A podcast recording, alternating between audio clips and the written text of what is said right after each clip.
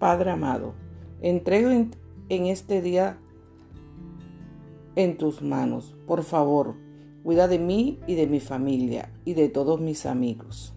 Para los que esperan en Jehová, sus fuerzas renovarán como las águilas, sus alas levantarán.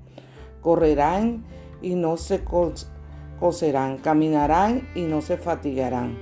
Dios, calma tu ira si en algo te ofendimos. Perdónanos, Padre mío, no nos abandones. Te pido sanación por todas las personas enfermas. Levanta de las camas a todas esas personas que están allí. Señor, cúbrenos con tu manto precioso. Líbranos de todos los males y de todas las enfermedades que están a nuestro alrededor. Guárdanos como la niña de tus ojos y que seas tú obrando en cada uno de nuestros corazones. Amén.